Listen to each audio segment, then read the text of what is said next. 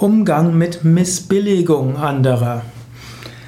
Menschen haben die Neigung, anderen ihre Wertschätzung auszudrücken oder auch ihre Missbilligung. Manchmal ist das auch angemessen, aber nicht immer.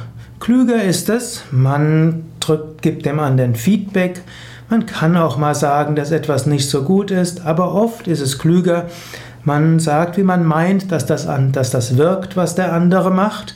Und man kann ihm sagen, eventuell gibt es bessere Weisen, mit dem, damit umzugehen. Also, wenn du jemanden siehst, der sagt, der irgendwo seine Missbilligung aussagt und sagt, ich finde das unmöglich, wie du das gemacht hast, oder das ist überhaupt nicht gut, dann kannst du sagen, ja, eventuell solltest du dich etwas verbindlicher ausdrücken.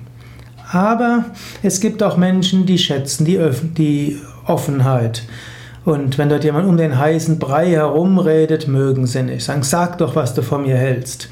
Manche Menschen wollen offenes Feedback haben und sie finden es gar nicht schlecht, wenn man ihnen sagt, ich missbillige das, was, wie du mit dem anderen umgegangen bist.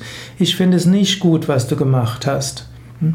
Manche Menschen freuen sich über offene Kommunikation und offene Missbilligung finden sie besser als irgendetwas durch die ja, durch die Blume zu sagen. Andere wiederum brauchen eher die Kommunikation durch die Blume, weil sie sonst nicht akzeptieren können.